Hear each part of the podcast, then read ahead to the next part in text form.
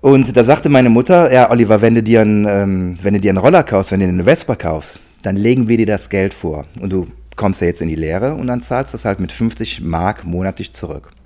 Ja, so habe ich dann, ich hatte den 80er-Führerschein gemacht und ähm, mit fünf Fahrstunden damals noch. Das war Glory Days, die, die 80er.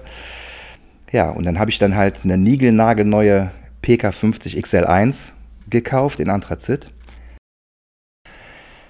Und ähm, ja, der Container ist tatsächlich gekommen und dann kommt halt dieser Typ mit dem Container halt an.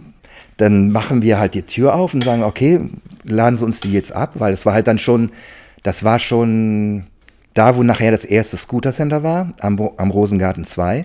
Bloß gab es da halt das Scooter Center nicht, das war noch ein Hof. Ein Hof und zwei Garagen.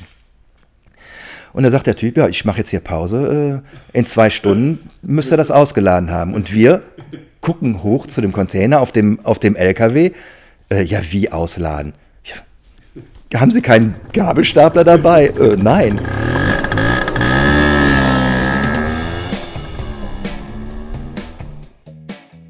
Herzlich willkommen zu den fünften Blechgedanken schon. Mein Name ist Guntram Engelhardt. Ich habe ein kleines Sidekick-Projekt rund um das Thema Vespa ins Leben gerufen. Diesen Podcast habe ich gestartet, um einen Einblick tiefer in die Vespa-Szene zu erhalten. Mich interessieren vor allen Dingen Gespräche mit Leuten, die aus der Szene kommen, die vielleicht noch nicht so richtig bekannt sind oder von denen man viele Sachen vielleicht bisher gar nicht weiß. Also ich gucke in den Gesprächen hinter die Kulissen von den Personen, möchte erfahren, was die Personen antreibt, wie sie zu Vespa gekommen sind, was sie für besondere Geschichten erlebt haben oder aber wie sie sich in der Vespa-Szene bisher engagiert haben. Ich bin diesmal bei Oliver Kluger gewesen in seinen neuen Hallen in Bergheim-Klessen. Oliver ist den meisten als ehemaliger Mitinhaber des Scooter Centers durchaus ein Begriff. Allerdings glaube ich, dass viele ihn eben nur als Mitinhaber bisher wahrgenommen haben in den letzten 10, 15 Jahren. Olli ist aber schon sehr lange in der Vespa-Szene. Wir haben uns damals 2015 das erste Mal kennengelernt. Wir haben uns sofort relativ gut verstanden, deswegen war es mir wichtig, vor allen Dingen, weil ich viele Parallelen bei uns entdeckt habe, dass wir uns mal gemeinsam zusammensetzen und er ein bisschen aus seinem Nähkästchen plaudert. Es war ein wirklich tolles Interview. Hat mega viel Spaß gemacht. Ich weiß, das habe ich schon öfters bei den anderen auch gesagt, aber dem ist wirklich so. Wir haben uns deutlich besser kennengelernt. Wir haben über gleichen Musikgeschmack, ähm, gleiche Ausstiegsgründe und ähnliche Sachen gesprochen. Hört rein, es macht mir sehr viel Spaß, dies machen zu dürfen und es werden noch die ein oder andere Episode folgen. Kleiner Wermutstropfen dieser Episode ist, dass ich erst im Nachgang trotz Vorabtest festgestellt habe, dass auf meinem Mikrofon eine unangenehme Interde Interdifferenz äh, stattgefunden hat. Das heißt, es gibt ein Dauerknistern. Ich habe das so gut wie möglich reduziert. Ganz wegmachen war mir nicht möglich. Ich hoffe, ihr seht mir das nach, dass es diesmal wieder einen kleinen Rückschlag gegeben hat bezüglich der Tonqualität. Aber ich denke mal, der Inhalt ist das wirklich Entscheidende Olivers Mikro hat hervorragend funktioniert. Das heißt, seine Antworten sind klar und deutlich. Nur wenn ich am Mikrofon bin, dann müsst ihr ein bisschen über das Knistern hinweghören. Viel Spaß bei dem Gespräch mit Oliver Kluger.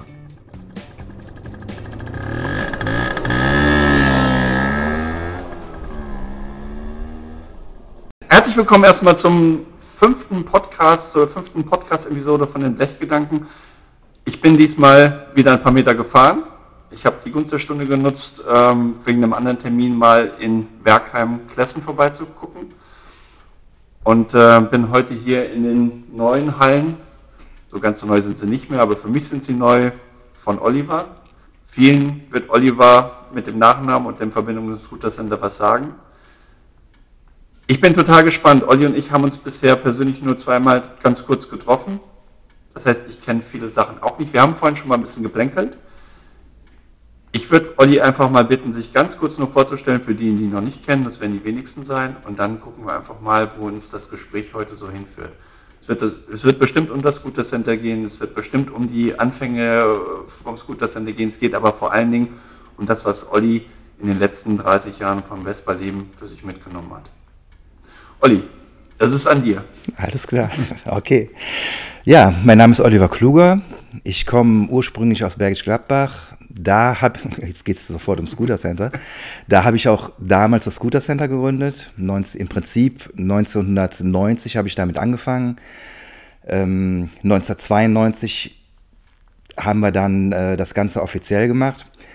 Sind dann halt schnell nach Bergheim-Glessen gekommen. Das ist jetzt da, wo wir hier sind, also der Liebe wegen, meiner damaligen Freundin wegen. Ähm, so, da sitzen wir jetzt in Bergheim-Glessen.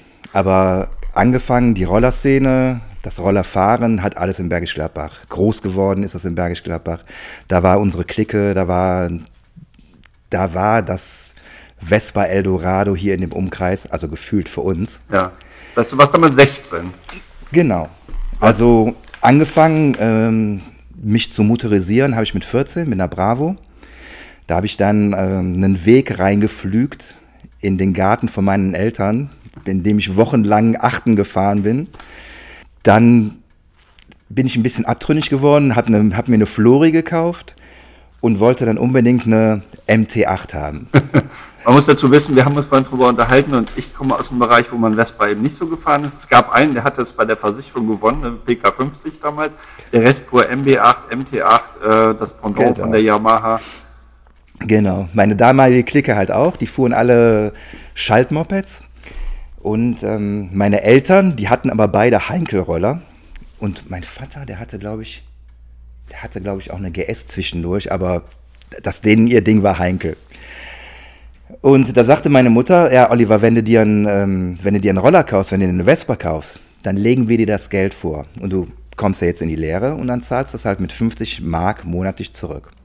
Ja, so habe ich denn, ich hatte den 80er-Führerschein gemacht und ähm, mit fünf Fahrstunden damals noch. Das war Glory Days, die, die 80er. Ja, und dann habe ich dann halt eine niegelnagelneue PK50 XL1 gekauft in Anthrazit und habe dann ruckzuck andere Vespa-Fahrer kennengelernt in Bergisch Gladbach und war dann, ja, dann war mir halt so eine Clique von fünf, sechs Vespa-Fahrern. Ich, der einzige mit einer Fuffi. Ja, war, war so bunt gemischt. Da war noch jemand mit einer Fuffi dabei. Ganz viele Chow-Fahrer. Also wir hatten so eine Chow-Clique und eine Vespa-Clique. Ja, und dann ging es halt los in den 86 im Prinzip, dass wir halt die Dorffeste um, äh, unsicher gemacht haben. Immer mit der, mit der, äh, mit den Vespas und der, mit der Ciao-Clique ins Bergische und äh, Ro, äh, Ronnys Roadshow unsicher gemacht. Und das war, das war, war, eine, war eine schöne Zeit. Kurze Zwischenfrage, wenn man einen 80er-Führerschein macht, warum nimmt man dann eine PK50 und keine PX80? Weil damals die Versicherungen für die 80er so unglaublich teuer waren. Also vom Führerschein her hat es nichts ausgemacht. Ja. Es war egal. War egal. Aber äh, die Versicherung für die 80er, die waren halt gnadenlos überteuert. Das, das, ist der Grund. Ja, ja, das ist der Grund, genau. Ja. Wie sind wir dann jetzt in die Rollerszene gekommen? Es gab dann halt immer freitags am, an der Eissporthalle und am Rathausplatz. Also im Prinzip wurde sich am Rathausplatz getroffen, dann wurde zur Eissporthalle gefahren und da war dann halt schon so ein Treffpunkt, wo sich, wo sich dann plötzlich 20, 30, später 50, 80 Roller getroffen haben, jeden Freitagabend. Und dann wurde halt wieder so eine unorganisierte Ausfahrt gemacht. Was machen wir? Wo fahren wir hin? Ja, fahren wir nach Köln über die Ringe. Das endete dann meistens in der Altstadt, Zombie-Bar, Cocktails, einen. ja, so habe ich auch meine Frau kennengelernt, weil die kam halt aus Bergheim-Glessen, 40 Kilometer nach Bergisch Gladbach gefahren, weil sie gehört hat, dass sich da Rollerfahrer treffen. Ja. Da war ich, das ist aber jetzt schon äh, 88. Und in der Zwischenzeit, da kam dann halt jemand auf den, äh, auf den Treffen halt an und sagte, ja, ich habe ja so einen Flyer von, von einem Rollertreffen. Ja, wie ein Rollertreffen? Ja, das ist ein Rollertreffen in, ich glaube, es war Aachen. Oder es war, es war entweder Bonn oder Aachen. Ja. Scooter Dive. Erster oder zweiter Scooter Dive oder und dann halt war es von den ähm, von den Bonnern. Das waren, waren das Barbaren? Nee, das waren. Aber es war alles SCs. Ja, ja, das waren SCs, genau. Ja, und dann sind wir dann halt auf, den, auf das erste Rollertreffen nach Aachen gefahren mit einem Flyer, keine Ahnung, da stand halt ungefähr drauf, wo das war.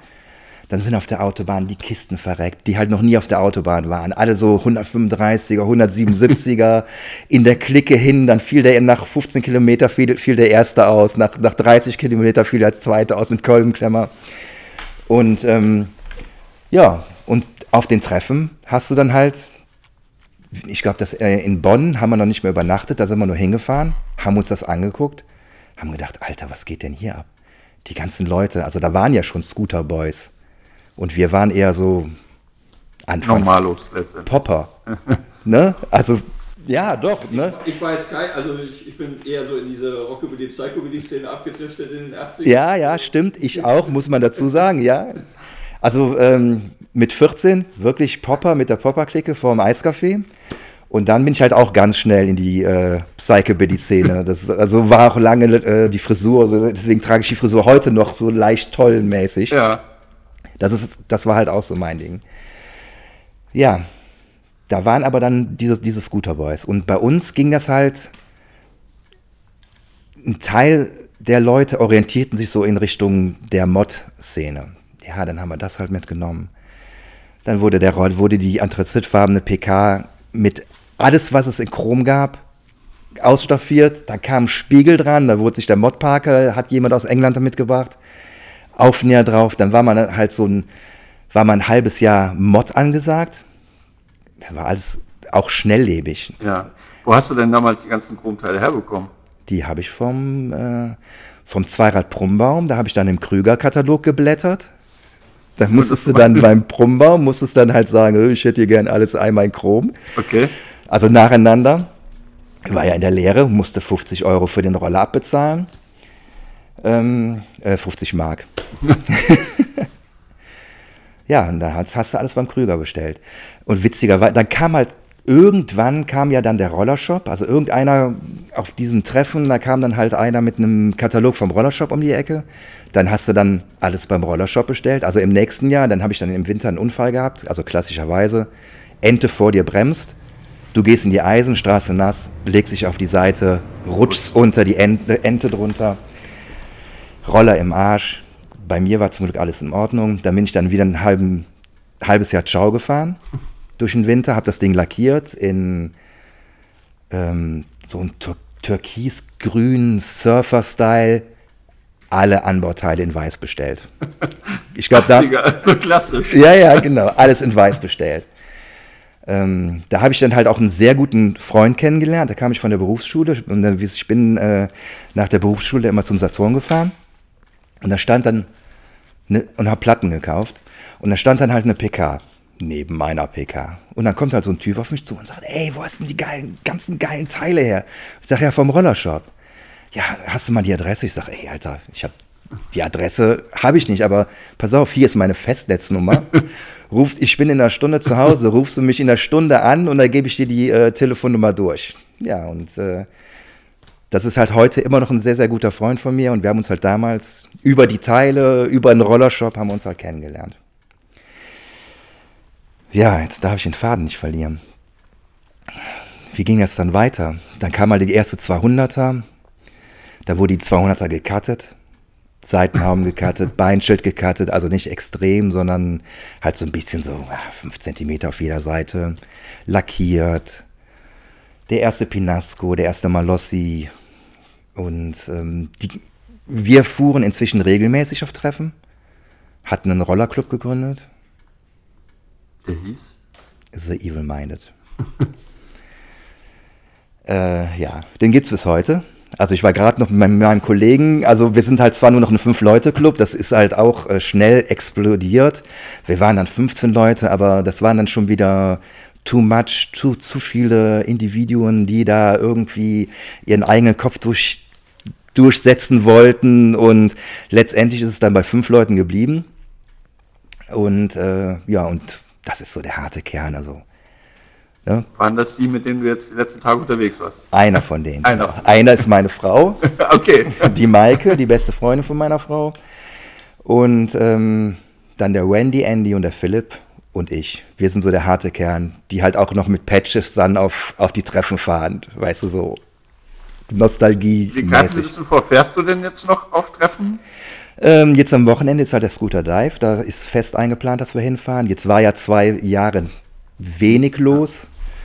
Ähm, also mein Ziel ist, wieder öfters auf Treffen zu fahren, nachdem das eine ganze Zeit lang eingeschlafen war, weil ich halt beruflich durch Scooter Center so eingebunden war. Ich habe viele Veranstaltungen gemacht. Also bin gerne nach Italien auf Veranstaltungen gefahren, nach Österreich, haben da Stände gemacht. Ähm, das hat immer unheimlich viel Spaß gemacht.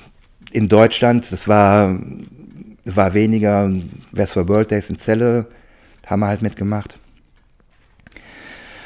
Ja. Wir noch mal ein bisschen zum Anfang, bevor wir wirklich auch auf den, auf den, auf den großen Teil für dich jetzt, aber vielleicht hier nicht ganz so großen Teil vom Scooter-Sender kommen. Du hast gesagt, ähm, Krüger, aber es ist jetzt nicht Zweiter Krüger Bonn gewesen, sondern andere Krüger wahrscheinlich, oder? Es gibt ja in Bonn, glaube ich, auch immer noch einen Krüger, von dem ich weiß, dass er auch Vespa-Händler ist. Ähm, in Bonn? Nee, das ist der Kübler. Ach, der Kübler, Entschuldigung. Ja, genau. Ähm, wie, Hallo. also die, die, die, die, die, Teile, die du ähm, bekommen hast, hast gesagt, ähm, Rollershop, war das schon ein Auslöser dafür zu überlegen, dass man selber irgendwann mal Teile verkauft? Oder nee.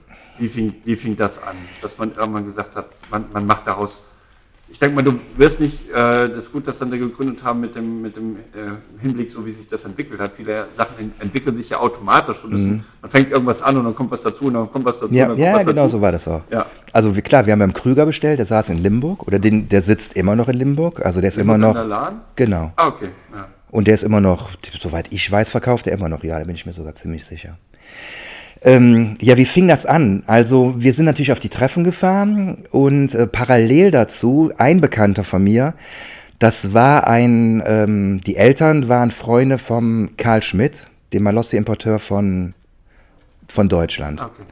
Und der hatte halt in Köln, hatte der seinen Laden, das war ein alter, alter Eckladen mit, mit ein bisschen Lagerfläche hinten dran. Und ähm, um mir was dazu zu verdienen, bin ich dann halt zweimal die Woche dahin und habe Pakete verpackt. Ah. So.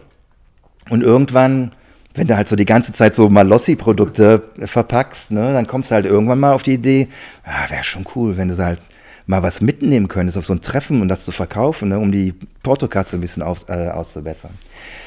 Ja, und dann habe ich dann halt zwei Jahre, war ich auch auf der IFMA und habe da, ich war der Jüngste, ich war halt so, so 17, 18, habe halt dann die Aufkleber verteilt, die Malossi-Aufkleber mit Alessandra Malossi, mit dem alten Herrn Malossi, also mit der ganzen Familie Malossi und dem Herrn Karl Schmidt war ich dann auf der IFMA und habe da genetworked und äh, Aufkleber verteilt. Ja, und dann habe ich den Karl dann tatsächlich dazu bekommen, dass er mir Teile verkauft. Wobei ich jetzt nicht mehr weiß, ob es dann ob ich dann schon ein Gewerbe angemeldet hatte, weil dann wäre es ja schon 1992 gewesen. Ja. Ähm, wobei, das muss tatsächlich 1992 gewesen sein, weil ich da auch schon den Mercedes 207 habe. Und das war der erste Bus, mit dem wir dann Roller aus Italien geholt haben. Ja, aber wie das alles anfing, wir haben, wir sind halt 1990 mit den Rollern nach Italien gefahren. Fünf Roller, eine Tenere und ein T3 als Servicebus. Dann sind wir halt an Gardasee gefahren und haben halt auch, sind halt einen Tag um den See rumgefahren und kamen dann in Malchesene vorbei und da war ein Rollerverleih. Und der hatte so acht bis zehn alte Roller zu verkaufen. VBB, TS, PXen, also super geil. Und wir angehalten, alle rot lackiert, schön mit der Sprühdose. Und dann halt ver verliehen, Mirosso rennt werden ganz viele Leute kennen, weil in den 90er Jahren, da war das so ein Anlaufpunkt am Gardasee, wo die Leute halt wirklich hin sind, Roller gekauft haben. Und wir waren so ziemlich die Ersten. Das heißt, wir haben 1990 den ersten Roller da gekauft und ähm, haben den mit nach Hause genommen. Und also der, nur einen? Einen, ja, ja. Weil der passte noch in den Bus rein. Der passte noch in den T3 rein, genau. Und der, der Roller ist also heute noch hier im... Äh, im Umkreis unterwegs, hat ein ehemaliger Clubkamerade von uns äh, gekauft damals, der Volker. Der ist heute Soul DJ, ist immer noch Mod. Hallo Volker. Und der hat das Ding immer noch. Der hat die immer noch diese erste TS 125, die wir damals mitgebracht haben. Finde ich super geil, super geile Story. Ähm, auch wenn sie nicht mehr im Originallack ist, rot. Also die war tatsächlich original rot. Sprühdosenlack also rot. würde ich jetzt so mit, keine Ahnung, mit 30 Jahren Abstand würde ich sagen, die war Originallack. Wenn jetzt irgendeiner sagt, oh, die äh, gab es nie in rot, dann keine Ahnung, ist doch scheißegal. Auf jeden Fall ich habe ja meine Lehre als zum Steinmetz gemacht. Warum zum Steinmetz? Also mit Schule konnte man mich immer jagen. Also Schule, ich war froh, wie ich, wie ich 16 war und ich nicht mehr. deine Hände ganz kurz so Die Leute werden es jetzt nicht sehen, weil Nee, äh, ich komme aus dem Steinmetzjob. Also ich, ein guter Freund von mir hat auch Steinmetz Ja. Ich weiß, weiß, wie die Hände ausgesehen Ja, ja, haben. das waren harte Zeiten, muss man sagen. Kannst du noch Serifenschriften knüppeln? Natürlich, ja, mit Sicherheit. Zeichnen kann ich es auf jeden Fall. Also ich sollte halt den Laden, warum habe ich das gemacht? Ich sollte das Steinmetz-Geschäft von meinem Onkel übernehmen. So, das war ausgemachte Sache. Seit ich 14 war, du übernimmst das mal. Dein Cousin, der hat kein Interesse daran und du übernimmst das mal. So, dann habe ich also die Lehre zum Steinmetz gemacht, danach Zivildienst äh, gemacht. Und danach sagte mein Onkel, so jetzt gehst du erstmal fünf Jahre woanders arbeiten, damit du mal siehst, wie es woanders ist. Und dann haben mich halt die West Coast Scooterist vom Ammersee, die haben mir dann haben gesagt, ah, der Olaf, der arbeitet hier beim Steinmetz, wir besorgen dir einen Job. Also es waren halt, war so eine Clubfreundschaft. Wir sind zweimal die Jahre runtergefahren an den Ammersee und haben halt da gefeiert und es war, war eine geile Clique und ähm, wir haben immer super viel Spaß gehabt. Ja, und dann habe ich, hab ich plötzlich einen Job da gehabt am Ammersee. Dann bin ich da runtergezogen in so ein in so ein äh, Reihenhaus in das ehemalige Kinderzimmer für 350 Mark im, äh, im Monat und habe da als Steinmetz gearbeitet. War, hat super Spaß gemacht. Der Typ hat mich von Anfang an machen lassen. Der war, eher immer, der war immer in München unterwegs, in der Modeszene und ich stand plötzlich da, durfte komplette Grabanlagen selber machen mit dem Kran. Also man wächst mit seinen Herausforderungen. Ne? Das war schon... Ähm, Definitiv, man lernt das von der Pike auf. Ja, ne? genau, das war kalte schon- Wasser schwimmen. Ja. Ja, und so, was, was machen wir im Sommer? Ja, ich sag, ey, lass uns zum Gardasee fahren. Ich weiß, da ein super Campingplatz und äh, lass ist ja auch deutlich näher dran, wenn man da unten ist am Gardasee. Das hat genau. ja der Vorteil. Ne? Genau. Ja, dann sind wir halt 1991 wieder da runtergefahren. Ich wusste ja, wo man Roller kaufen kann. Das heißt, ich habe nur das Nummernschild von meiner 200er mitgenommen, habe mir unten halt eine PX200 gekauft, Nummernschild drauf, zwei Wochen rumgefahren, nach Hause gefahren und das Ding am selben Wochenende wieder verkauft. Zwei Wochen später ist meine Freundin runtergekommen. Was machen wir? Haben uns ins Auto gesetzt, sind an den Gardasee gefahren, Freitagnacht, haben samstags zwei Roller von dem Geld gekauft, sind wieder nach Hause gefahren, eine Woche später waren die verkauft. Wieder eine Woche später runtergefahren, wieder zwei Roller gekauft, weil es passten halt nur zwei Roller rein. Ich hatte so einen Ford Escort Express, also so ein äh, Kombi, der so hinten so ein bisschen höher war, äh, hinten geschlossen. Ja, und so ging es halt den ganzen Winter. Hoch, runter, hoch, runter. Ich bin dann im Oktober, bin ich wieder ja zurück nach Bergisch Gladbach gegangen. Und ähm, dann haben wir, sind, haben wir teilweise im Winter drei Roller geholt. Haben halt dann einen oben auf dem Dachgepäckträger, der halt 75 Kilogramm getragen hat. Sind wir mit drei Rollern hoch und runter. Und dann habe ich dann im März 92 habe ich ein Gewerbe angemeldet, den Escort verkauft, haben uns einen 207 geholt. Da kriegst du dann sieben Roller rein. Also mit Sicherheit auch noch mehr, aber wenn du die einfach nebeneinander gestellt hast, hast du halt sieben Roller reinbekommen. Ja, und dann sind wir jahrelang an Gardasee gefahren und haben, haben das gefeiert. Im Sommer, muss man sagen, weil im Winter haben wir dann halt auch mal öfters äh, drei Tage lang gefroren, weil halt nirgendwo weil halt nirgendwo ein warmes Hotel oder sowas gab. Wir haben in der Pension von Adriano gewohnt. Da haben wir immer das Zimmer über dem über der Küche bekommen, weil da der Zug vom, vom Kamin hochging und da war es dann tatsächlich zwei Grad wärmer als in den Rest der Zimmer. Weil ich denke mal, es ist in Italien so wie auf Mallorca, die, haben nicht unbedingt Heizung in den Zimmern. Nee, nee, stellt, man nee, stellt da halt war kein- maximal mal so eine Elektronikgeschichte hin. Ja, genau. Aber das auch nicht in der Zeit, als ihr da unten Ja, wart. genau. Ja, wir haben dann natürlich dann Ö4 mitgenommen, bloß da sind natürlich immer die Sicherungen rausgesprungen, wenn du, also Vor allen Dingen war das, ich, irgendjemand hat mir mal erzählt, dass Kaufen in Italien mittlerweile auch etwas schwieriger geworden ist, weil irgendwelche ähm, Steuern oder Sachen da drauf bezahlt werden müssen. Also so günstig einkaufen kann man heute sowieso nicht mehr, auch wenn man die hier teuer verkaufen. Was, kannst du darüber was sagen? Was waren so die EKVK-Preise? Hast du das noch im Kopf so nach dem Motto? Weil ich würde mal selbst behaupten, Anfang der 90er waren die v VKs hier in, in Deutschland immer noch, da treibt heute die Leute noch die Tränen in den Ja. Augen wahrscheinlich, oder? Ja, also Eigentlich darfst du da nicht drüber nachdenken, weil ich meine, das ist halt vorbei. Ist halt Ja, 30, das ist ist halt Also 30 Zeit- Jahre her. Ne? Also was ich gekauft und verkauft habe, eine Vespa 98 stehen lassen, weil da Rost am Trittbrett war und der wollte halt zweieinhalbtausend Mark haben. Habe ich gesagt, Adriano, hey, da muss ich ja schweißen. Vergiss es. Dann komme ich halt nach zehn Tagen wieder und sag, ähm, ja, ich nehme die 98 doch. Meinte, ah, nee, war- Karl-Heinz war hier, hat die mitgenommen. Ja, sorry, es ist verkauft. Also, was haben wir gekauft? Wir haben, ähm, man muss halt überlegen, das war halt, also so eine, so eine Standard ET3 im perfekten Original lag 300.000 Lire, 150 Euro. Eine GP 200 im Original lag, super Zustand, 1000, also eine Million Lire. Das wären heutzutage 500, 500 Euro. Ähm, und dann dazwischen, also das teuerste war eigentlich eine T5, die hat äh, 1500 Mark gekostet. So, und ansonsten war halt alles zwischen 300 und 1500 Mark, war halt alles dazwischen. Ja. Und dann haben wir, der Adriano, der hat halt im kompletten Umkreis aufgekauft, der hatte dann einen Fahrer, der äh, hat die Sachen besorgt. Ja, und dann kamen wir dann halt mit Erstserien und Zweitserien Lambrettas an und, und die, ja, also die war halt wirklich fiese Zustände für damalige Zeiten waren. Heute würdest du wahrscheinlich das alles Kein konservieren. Olag, äh. Ja, ja, genau. Haben. Wir haben halt die Motoren rausgebaut, die Gabeln rausgebaut, den Rest haben wir auf so einen großen Haufen geworfen. Der Haufen wurde immer, im Laufe der Zeit wurde er immer höher.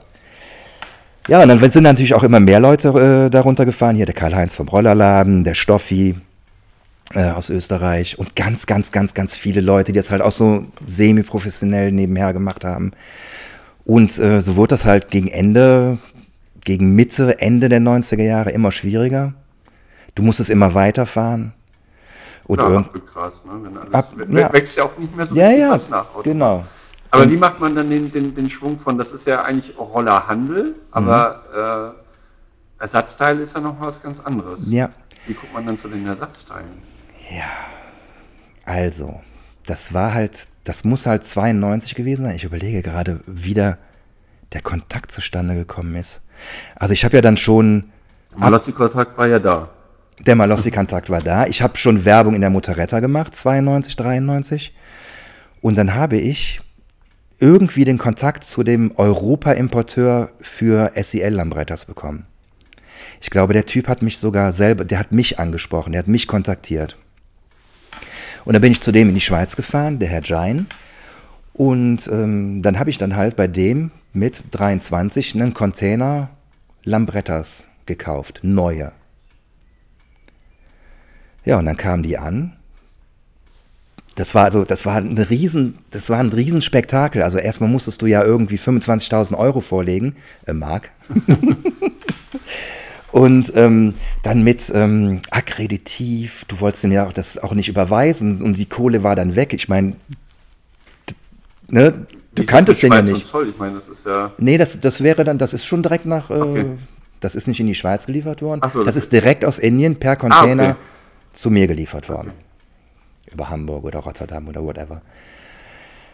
Und ähm, ja, der Container ist tatsächlich gekommen und dann kommt halt dieser Typ mit dem Container halt an. Dann machen wir halt die Tür auf und sagen, okay, laden Sie uns die jetzt ab, weil es war halt dann schon, das war schon da, wo nachher das erste Scooter Center war, am, am Rosengarten 2. Bloß gab es da halt das Scooter Center oder nicht, das war noch ein Hof. Ein Hof und zwei Garagen. Und da sagt der Typ, ja, ich mache jetzt hier Pause, äh, in zwei Stunden müsst ihr das ausgeladen haben. Und wir gucken hoch zu dem Container auf dem, auf dem LKW, äh, ja, wie ausladen? Haben Sie keinen Gabelstapler dabei? äh, nein. Wir hatten halt ein äh, Petermännchen, das ist ein 10 Liter Fass Bier, da haben wir uns so draufgestellt und kamen dann so, so halb da dran. Gibt es halt auch noch schöne Fotos von. Ja, lange Rede, kurzer Sinn. Wir haben irgendwie mit, mit fünf Jungs haben wir dann per Hand, ohne Stapler, ohne Ameise, ohne alles, diese, ich glaube, 22 oder 24 Lambrettas aus dem Container rausgehoben. Ja, und die habe ich dann halt über die Motorette durch den TÜV, teilweise durch den TÜV gebracht, teilweise nicht durch den TÜV gebracht, ähm, verkauft. So, und bei dem habe ich dann halt einen, habe ich natürlich Ersatzteile mitbestellt für diese Lambrettas.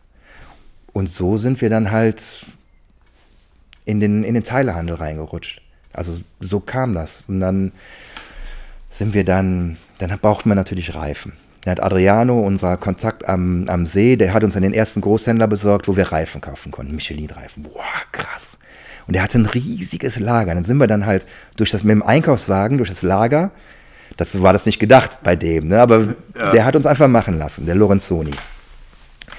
Händler, also bis heute begleitet er uns, auch wenn er inzwischen Zeit in, in der Rente ist äh, und sein Sohn das übernommen hat. Also immer noch unser Großhändler erste Wahl. Ja, und äh, das sind wir halt da durch, haben dann, ja, okay, Züge. Ja. Hier nehmen wir die Züge mit. Oh, wieso, wieso sind die denn blau eingefärbt? Ja, wieso haben die einen roten Kopf? Egal, Polini-Züge, Malossi-Züge. Haben wir dann gesagt. Wurden dann halt okay. als Polini- und Malossi-Züge verkauft.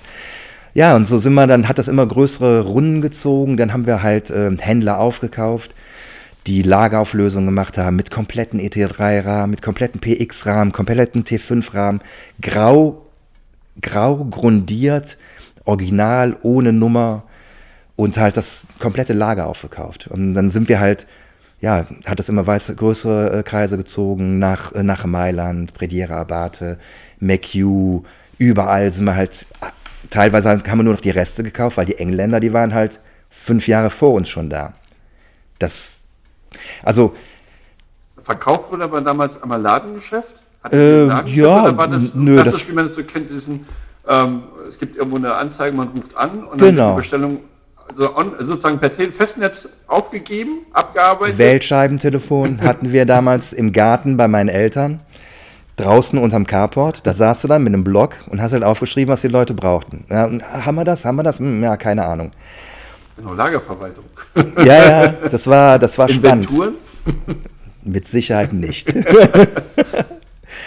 ja, und dann sind wir dann halt irgendwann, hat es halt, ich keine Ahnung, es springt halt jetzt so ein bisschen hin und her. Wir haben halt die alten Lager aufgekauft, dann haben wir halt irgendwann angefangen, Neuteile zu kaufen, sind dann halt bei den, Großte äh, bei den Großhändlern durch die Regale gegangen, haben uns die Hersteller also ich bin halt mit den Großhändlern immer durch die äh, Hallen gegangen und meine Frau ist halt zwei Gänge hinter mir entlang gegangen, hat die, die Hersteller aufgeschrieben. So sind wir dann halt an Bosata zum Beispiel direkt rangetreten und CM halt direkt rangetreten. Ne? Sie haben halt dann, ja, Direktweg. Es Direkt, einfach, ja. wie man das halt. Ab so einer gewissen Größe ist das auch mehr als legitim, weil genau. dann wird man auch für die Hersteller direkt interessant. Ja. Man muss dazu sagen, wir haben auch schon mal ja äh, sozusagen bei euch äh, mit unserem Produkt, dann muss man ja feststellen, wenn man so klein unterwegs ist, dann ist es einfach vom, vom VK-EK-Preis einfach uninteressant, äh, noch wenn da noch Zwischenhändler so noch wären. Ja. Das funktioniert da so schon nicht. Man ja. muss ja ein bisschen Marge, Marge muss man ja machen, damit man irgendwie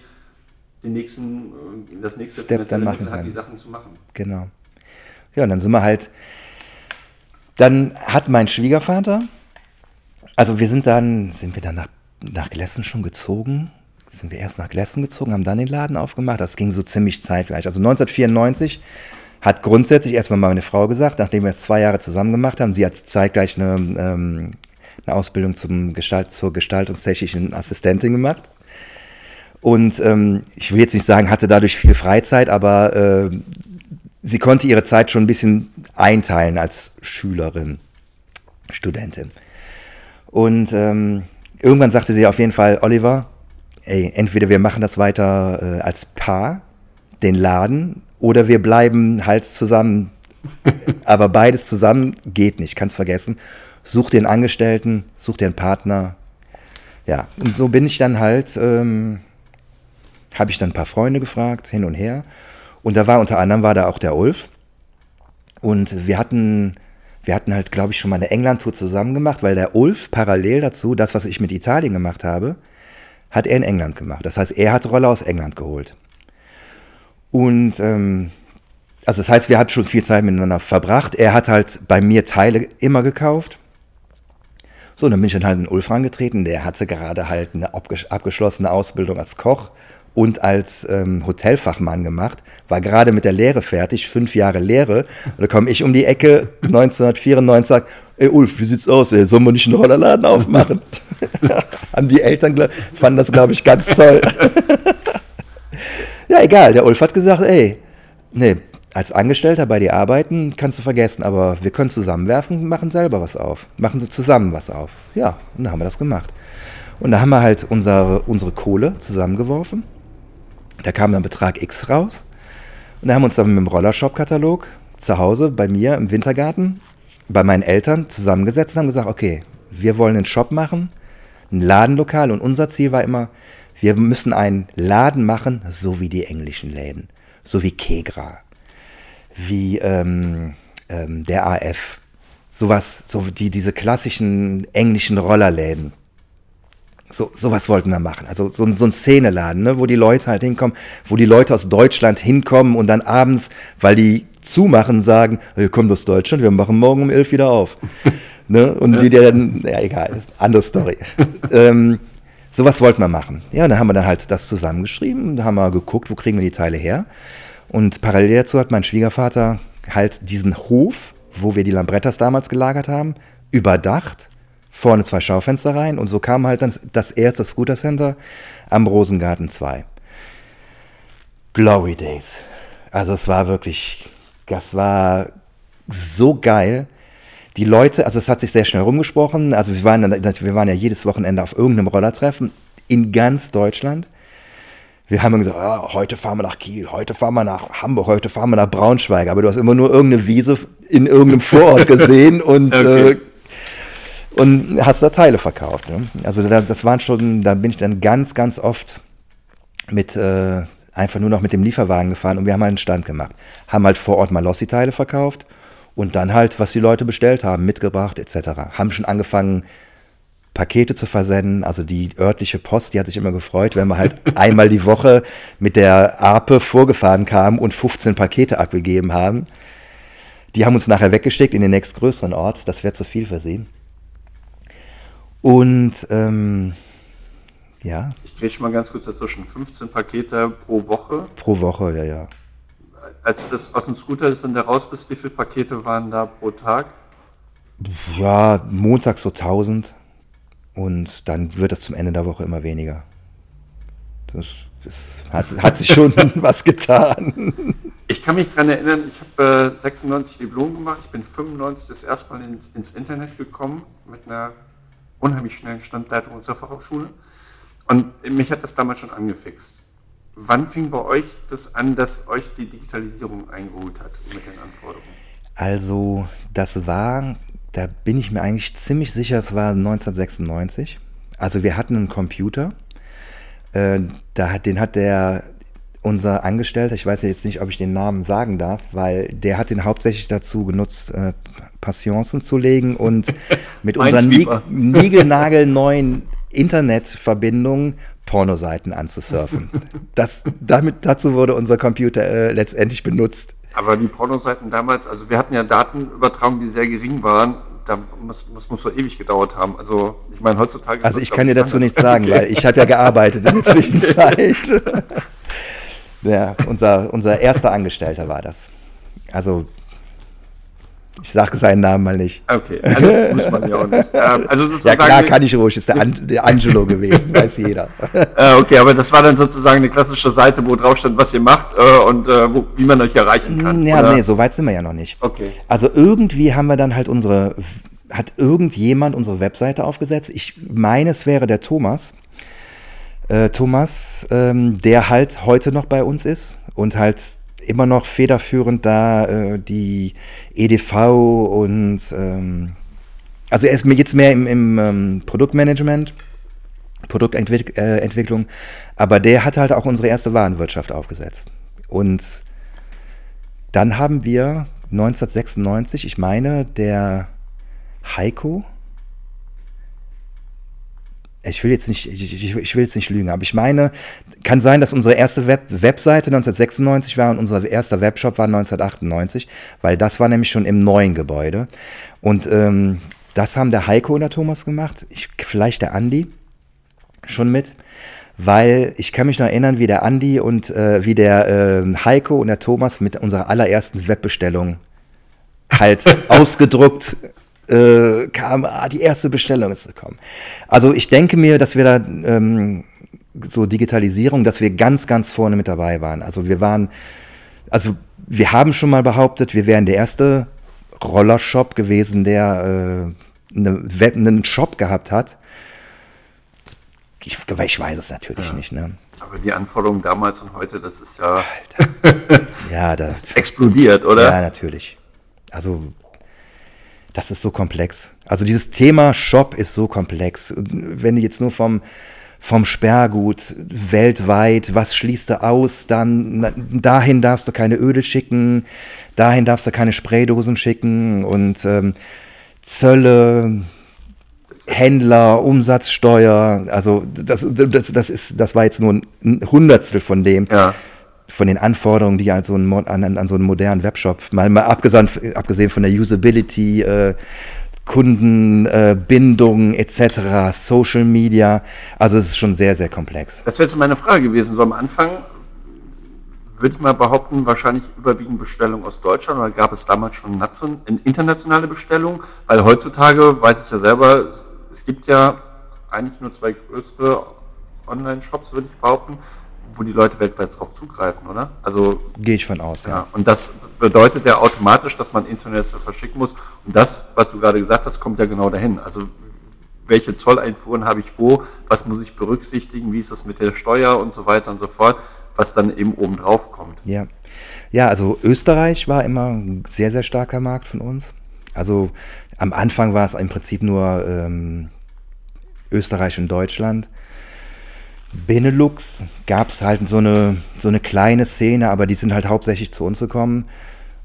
Ist ja nicht so wahnsinnig. Genau, wobei man dazu sagen muss, am Anfang war es halt, wo ich jetzt eben gesagt habe, Glory Days.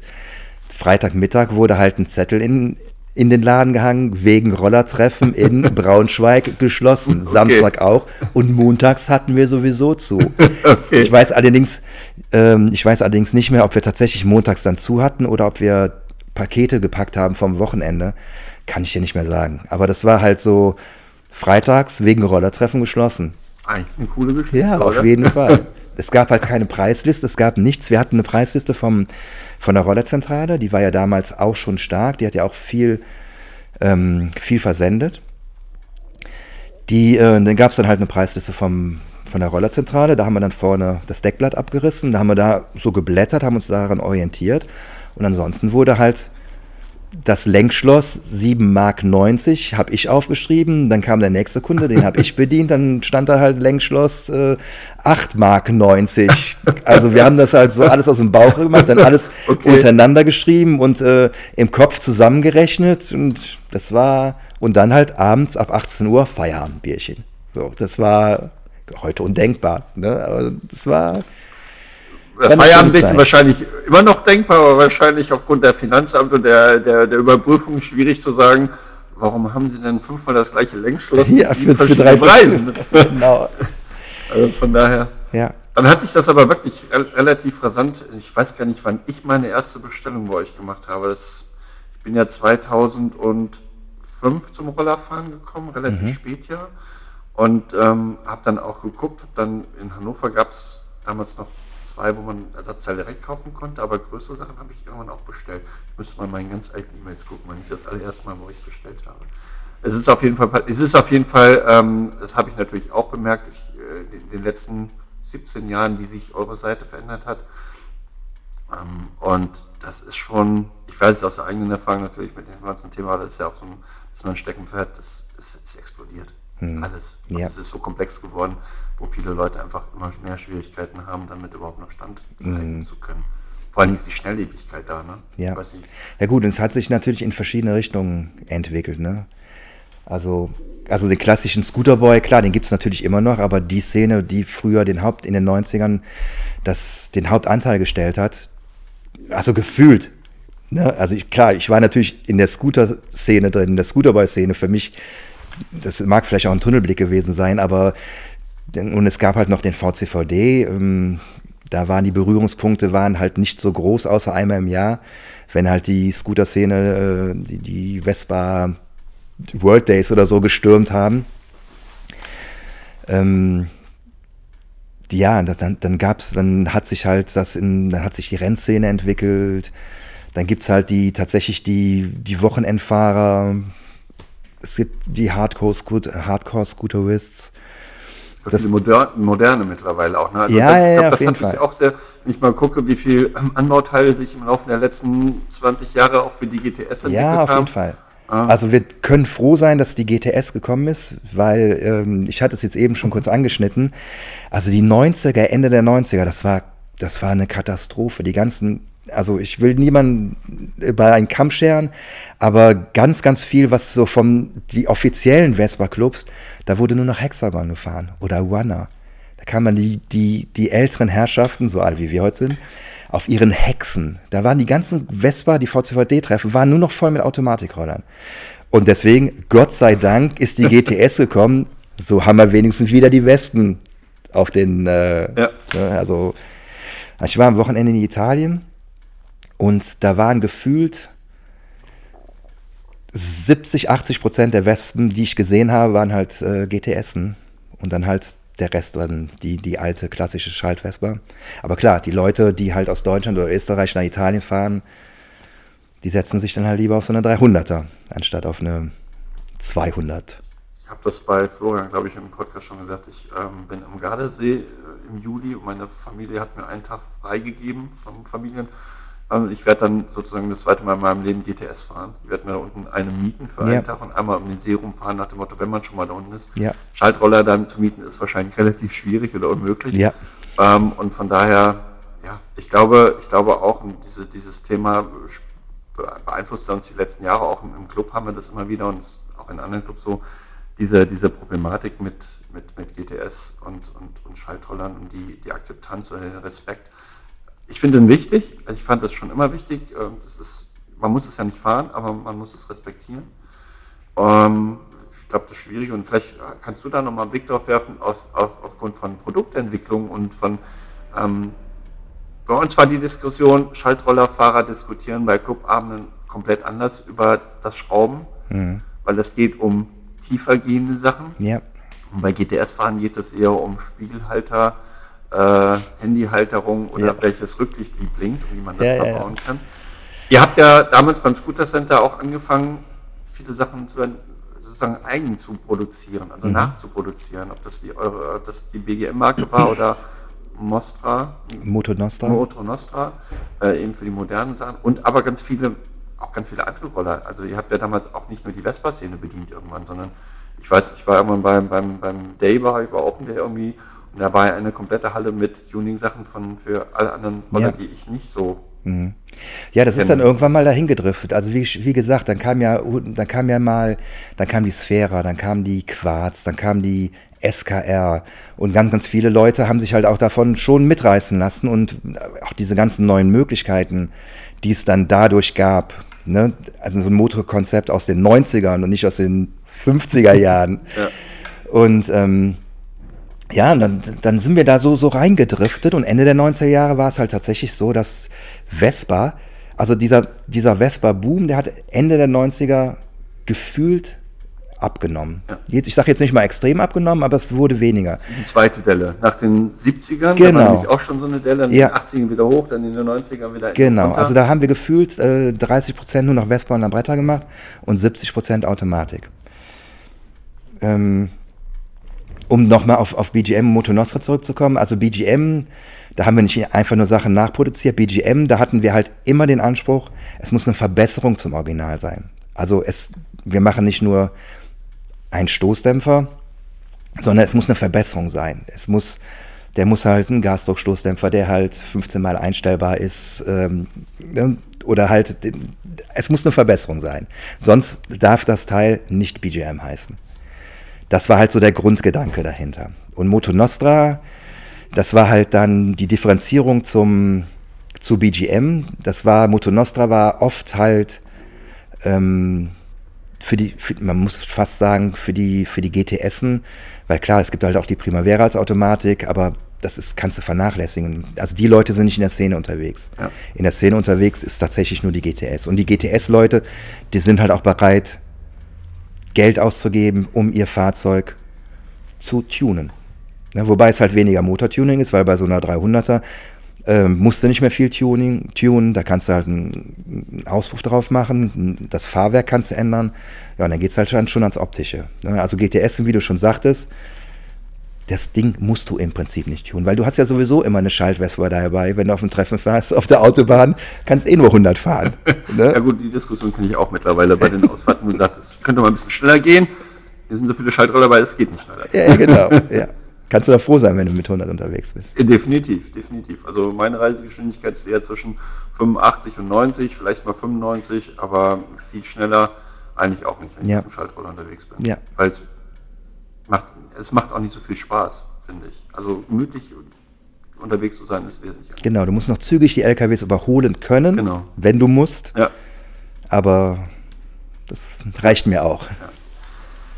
Jetzt ist es so, dass du, ich glaube, wenn du sagst 92, wir haben ja 22, 30-Jähriges wäre in dem Fall für das Scooter Center. Du hast irgendwann für dich entschieden, dass der Weg nicht weitergeht für das Scooter Center nach so vielen Zeiten. Wir haben uns im Vorfeld gerade so ein bisschen unterhalten, ähm, weil ich bei mir Parallelen gesehen habe, wollte das mal abdecken. Dem ist ja wirklich auch so, mich interessiert jetzt, vielleicht die anderen auch nochmal, so ein bisschen, was dazu geführt hat und vor allen Dingen, was du jetzt machst und wie du die Zeit jetzt nutzt und vor allen Dingen, ob du, hast du schon mal gesagt, wieder mehr Zeit hast, auch wirklich aktiv mit dem Roller unterwegs zu sein, was in den 90ern war, so am Wochenende zu den Runs zu fahren und nicht hinter äh, am Stand zu stehen, sondern einfach mal wieder teilzunehmen. Ja. Was auch total schön ist, wenn man eben mal nicht Ja, organisieren ja. muss. Ja, Wie, wie ist es dann? Also es ist Ende 2001, nee, 20? also ich bin äh, en- zum 31.12.2021, jetzt lass mal, nee, 2020 2020. bin ich halt äh, ausgeschieden. Im Rahmen der Pandemie, was man ja Ja, ja, das hatte dann hatte im Prinzip nichts damit zu tun. Ähm, für mich war halt einfach, äh, man wird ja auch älter. Ne, und man reflektiert so ein bisschen, äh, ich will jetzt nicht sagen Midlife Crisis oder sonst irgendwas, weil kann ich nicht sagen, dass ich die so bewusst hatte. Äh, ähm, aber es ist ja schon so, dass du sagst, okay, also für mich war es so, Scooter Center, unheimlich erfolgreich, super Geschichte. Ich stehe hinter dem, ähm, hinter dem Konzept, hinter den Produkten.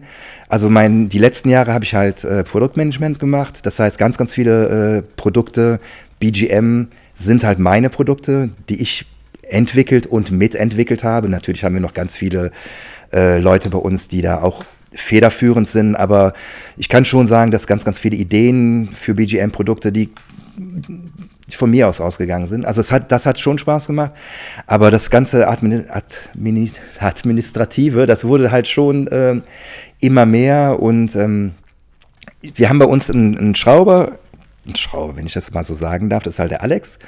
Und eigentlich hätte ich immer am liebsten hätte ich einen Job vom Alex gehabt. Weil der Alex, der kann dann halt äh, Prüfstandsläufe machen, der kann, kann auch mal den ganzen Tag schrauben, Muster verbauen. Er sieht das wahrscheinlich ganz anders. ne?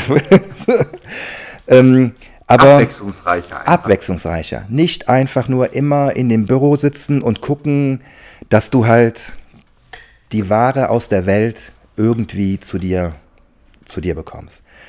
So, das, das, deswegen habe ich den Laden ja nicht gegründet. Also ich habe ja gesagt, ich habe ähm, die sind mit 16 die Schule verlassen, weil ich keinen Bock auf Schule hatte.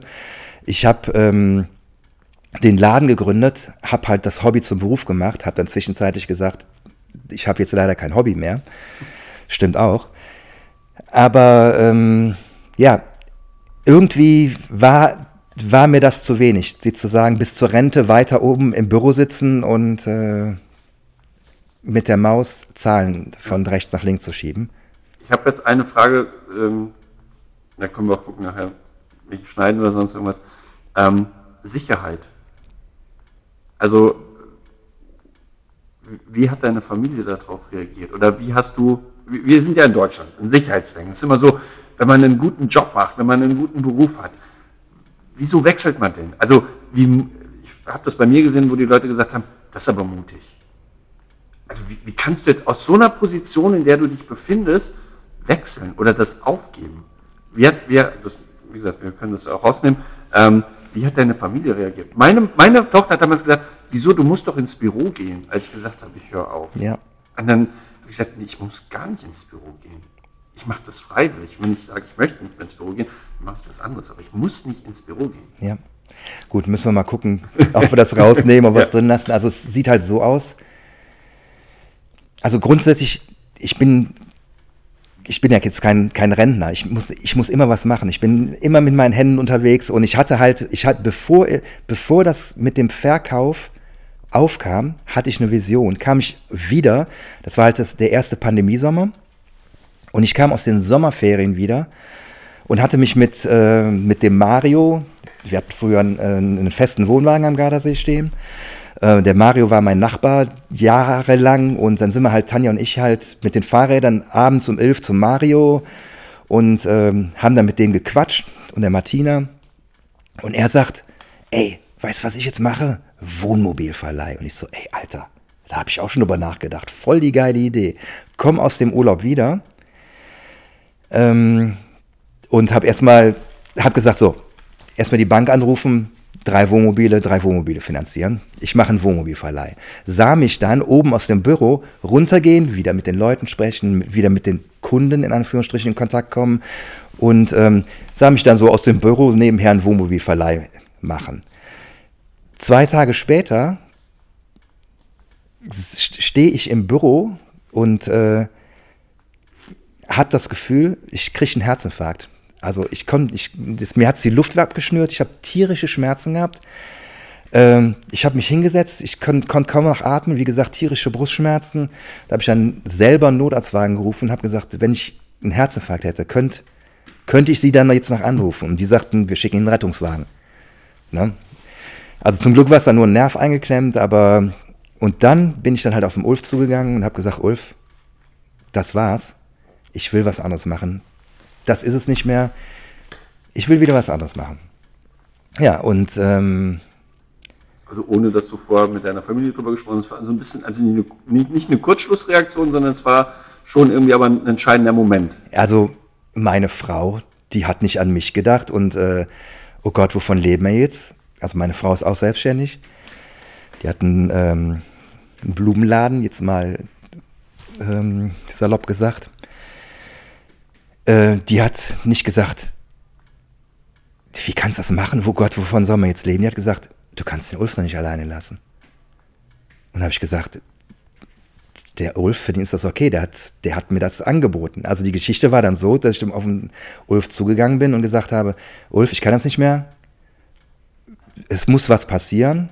Wie sieht's aus? Sollen wir den Laden verkaufen oder sollen wir versuchen, den Laden zu verkaufen? Und dann hat der Ulf gesagt, du, das muss, muss ich erstmal sacken lassen. Und hat er dann sacken lassen und zwei Tage später kam er auf mich zu und sagte, Oliver, ich würde dir äh, deine Anteile abkaufen. So. Und so bin ich dann halt jetzt in der komfortablen Situation zu sagen, mit dem Wohnmobilverleih ist halt erst dieses Jahr, weil halt die äh, Lieferzeiten äh, Ne, ich habe mir dann halt zeitnah auch ein Wohnmobil bestellt, habe mir noch einen Kastenwagen bestellt, den ich selber ausbauen will, weil halt mein Steckenpferd ist halt das Schreinern. Mein Vater war Schreiner. Und nachdem ich halt mein Hobby zum Beruf gemacht habe, also Rollerteile verkauft habe, hatte ich halt kein Hobby mehr und da habe ich halt in meiner Freizeit geschreinert.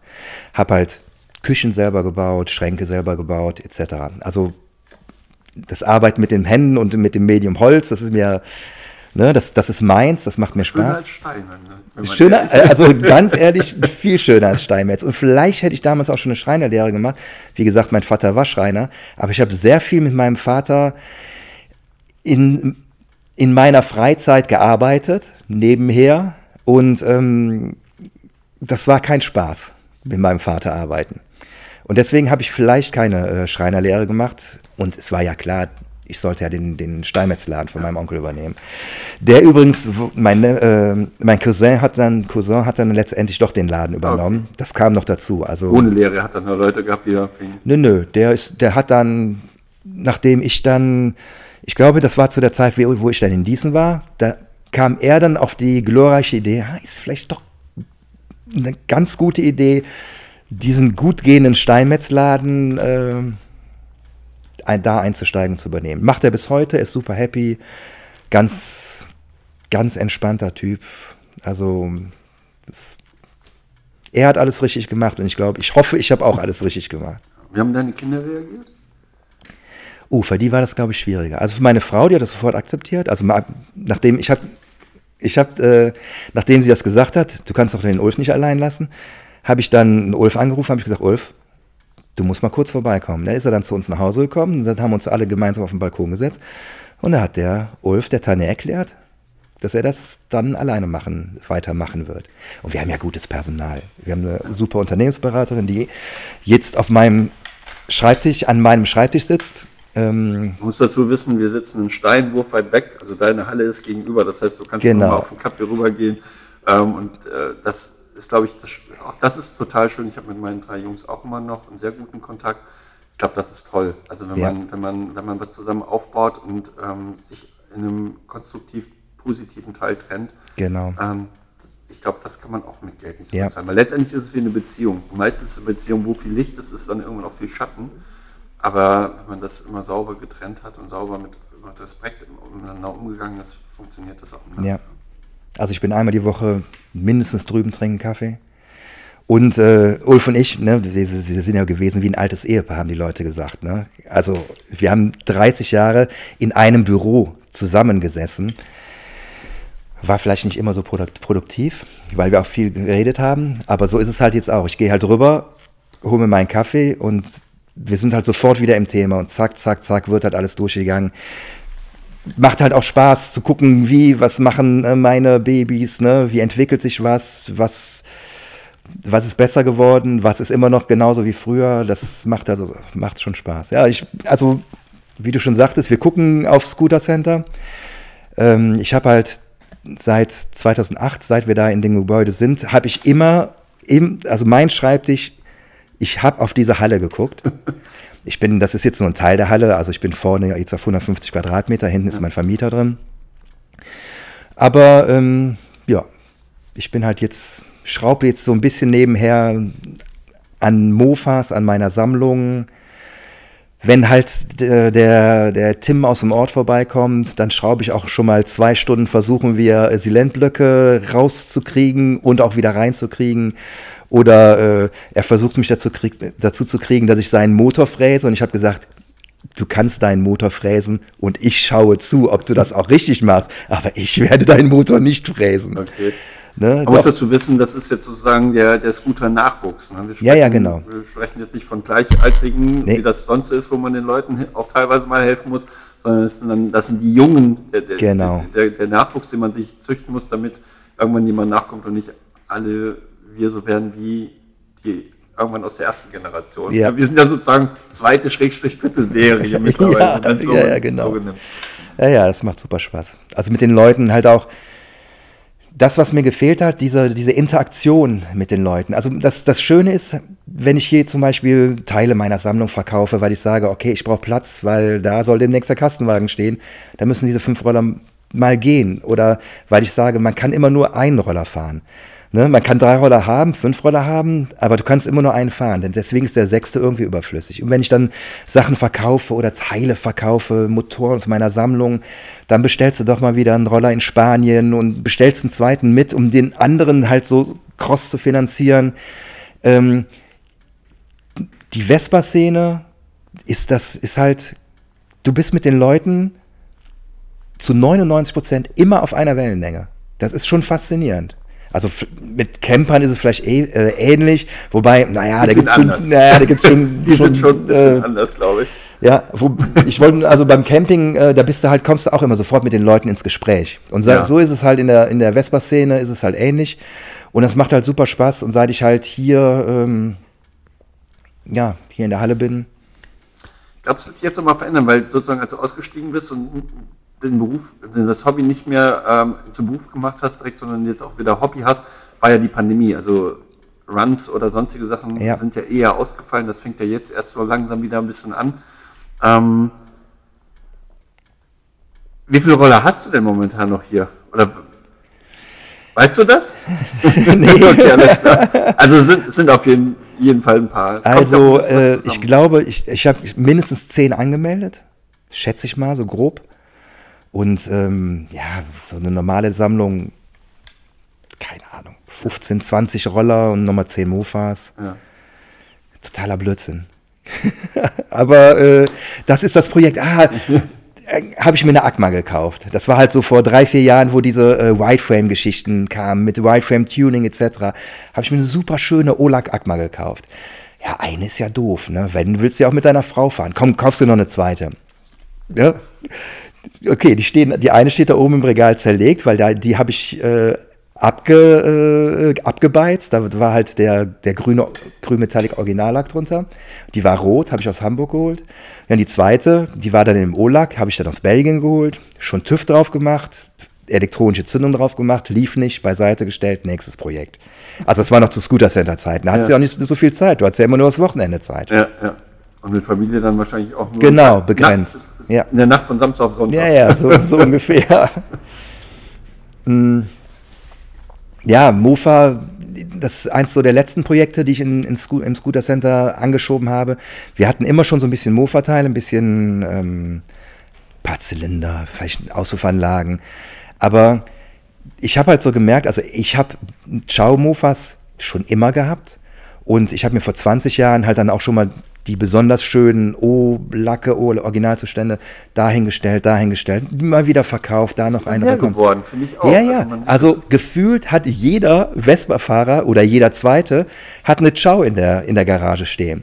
Und die kriegst du halt noch zwischen 400 und 800 Euro. Ja, das, hast du die für 150 Euro kriegst, die Zeiten sind vorbei. Ne? Die kosten jetzt, sagen wir mal, ein guter Originalzustand, zahlst du halt 800 Euro. Ja. Dann wird aber nochmal 1200 Euro in einen niegelnagelneuen äh, Malossi oder Polini-Motor gesteckt. Und das halt, das war halt so das Letzte, was ich halt angeschoben habe, ähm, da das Programm hochgefahren habe und da hat halt auch ein sehr fähiger Mitarbeiter, hat das dann übernommen, der das auch mit Herzblut macht. Und das ist inzwischen ein nicht unerheblicher Teil, der halt beim Scooter Center, also auch für Mofa. Also wir reden jetzt hier im Speziellen über Ciao und dann halt noch ein bisschen Bravo vielleicht, aber eigentlich über Ciao. Ich glaube, war das diese Woche oder war es Ende letzter Woche? Ich glaube, du hast einen Suchaufruf nochmal für eine Lambretta. war das so? Ja. ja. Also meine Frau hat halt nur eine, also ähm, ich habe im Speziellen eine DL gesucht ähm, weil die letzte, die, äh, also die, ich habe zwar noch eine zerlegte TV 175 Projekt seit 20 Jahren. Meine Frau hat noch eine DL im OLAG. Ähm, und ich habe halt zwei Erstserien, die ich halt auch fahre, mit der ich halt auch letztes Jahr meinen Unfall hatte. Weshalb dieses ganze Projekt ähm, äh, äh hier Caravan-Verleih auch so ein bisschen ins Stocken gekommen ist. Also sagen wir so, 2021 war praktisch nicht existent, weil ich drei Monate Krücken und einen Monat Reha und selbst danach machst du halt nicht viel, bis du dich ja. erstmal wieder knien kannst. Da vergeht ein halbes Jahr und das, so, lange Rede, kurzer Sinn. Ja, ich habe halt, mir schwebt da sowas vor und äh, ich suche halt jetzt noch eine DL und es sollte halt nach Möglichkeit kein O-Lack sein, weil halt, weil ich so lackieren will.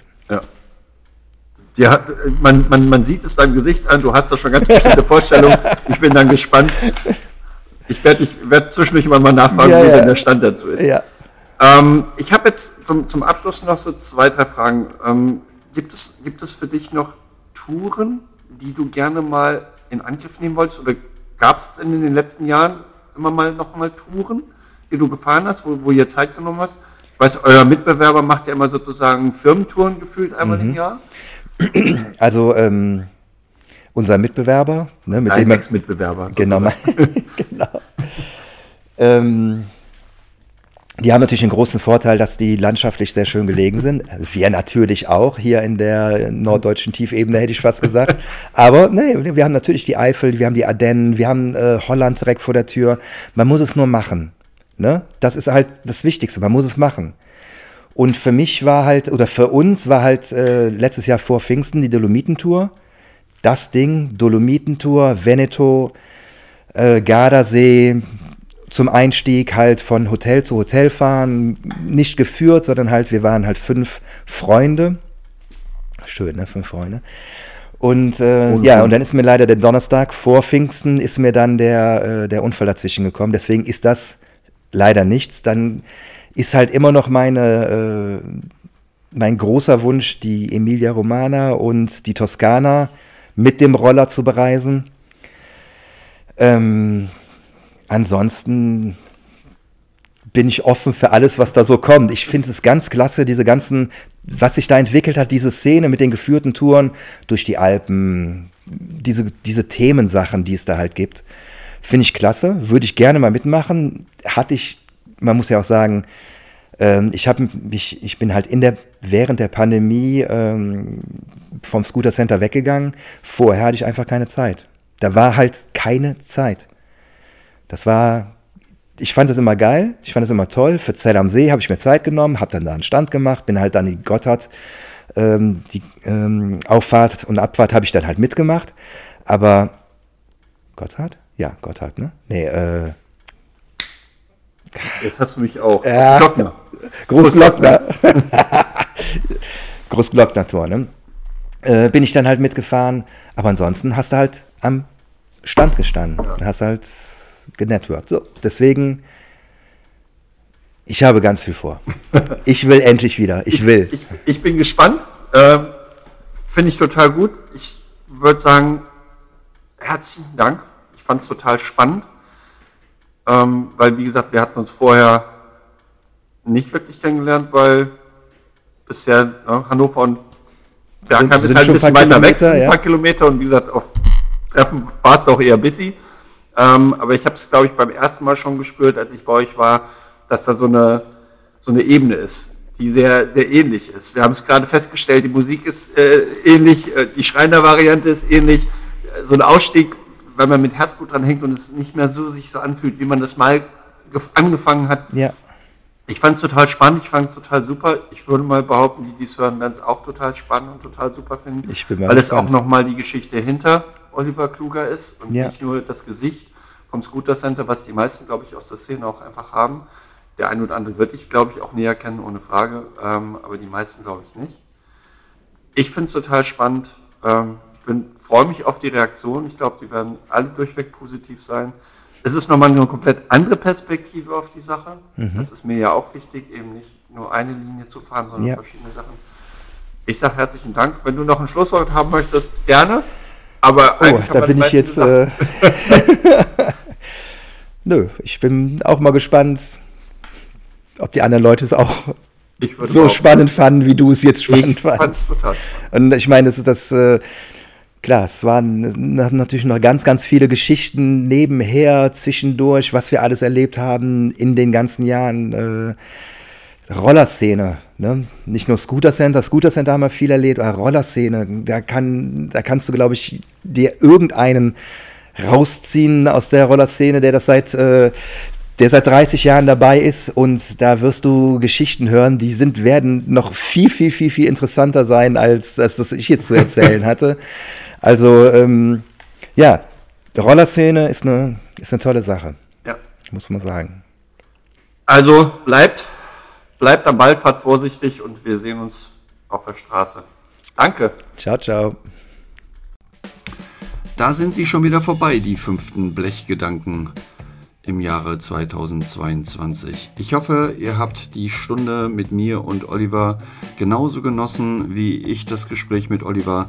Ich hoffe, es war genauso kurzweilig, als ich mit Oliver zusammengesessen habe. Ist die Zeit wie im Fluge vergangen. Ich hoffe, ihr seht mir nach und ihr konntet äh, den Podcast auch trotz des Geknister genießen. Ihr habt einiges erfahren von Oliver, was ihr vielleicht noch nicht wusstet. Ich bin ganz gespannt, wie es mit Oliver, seinen Wohnmobilen und seinen Vespas weitergeht. Bin auch gespannt, ob er die Akma irgendwann auf die Straße kriegt und ob er die gesuchte Lambretta bekommt. Ich denke, man wird Oliver in den nächsten Jahren bestimmt deutlich öfters auf Vespa-Veranstaltungen sehen, jetzt wo er wieder ein bisschen mehr Zeit hat. Und ich freue mich darauf, vielleicht irgendwann mal sogar mit Oliver eine kleine gemeinsame Tour zu fahren, mit ein paar anderen. Rund um Italien wäre vielleicht, glaube ich, gar nicht so schlecht.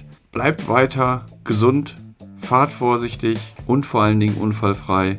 Genießt den Sommer und im nächsten Interview werde ich mich mit Wolfgang Neikes vom Crazy Monkey Development unterhalten. Das Interview habe ich kurz nachdem mit Oliver aufgenommen. Dabei habe ich sofort darauf geachtet, dass das Knistern nicht drin ist. Es ist auch ein sehr spannendes Interview gewesen, natürlich mit einem anderen Fokus mal wieder. Da geht es darum, warum Wolfgang sich so intensiv damit auseinandergesetzt hat, Produkte für die Vespa-Szene zu entwickeln, meistens aus eigenen Problemen heraus entstanden, aber wer kennt die nicht, den Wahl oder seine anderen tollen Produkten. Das Ganze wird online gehen am 2. August. Das nächste Interview ist auch schon vorgeplant, dazu aber zu einem späteren Zeitpunkt mehr. Übrigens, wenn ihr Fragen, Anregungen oder andere Themen rund um die Blechgedanken an mich herantragen wollt, tut das gerne. Schreibt mir einfach eine E-Mail an podcast.blechgedanken.de. Ich bin für jeden Input dankbar. Der eine oder andere hat ja schon davon Gebrauch gemacht. So kann ich den Podcast weiterentwickeln oder besondere Perlen in der Vespa-Szene finden. Man kann sich auch bei mir bewerben. Ich werde dann gucken, wie ich euch in den Redaktionsplan, meinen kleinen Redaktionsplan, einbinden kann. Bis Anfang nächsten Jahres ist das eigentlich soweit jetzt schon gefüllt.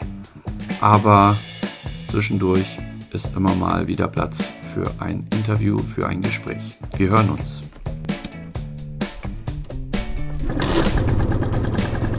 Halt! Stopp! Moment!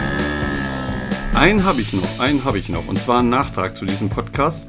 Nicht, dass der Eindruck entstanden ist, dass Olli komplett alleine für die Produktentwicklung von BGM zuständig war oder ist, sondern er hat einen Großteil davon mitentwickelt oder Ideen damit eingebracht. Also schlussendlich ist das aber eine Gesamtleistung vom Scooter Center Team gewesen und das ist auch gut so.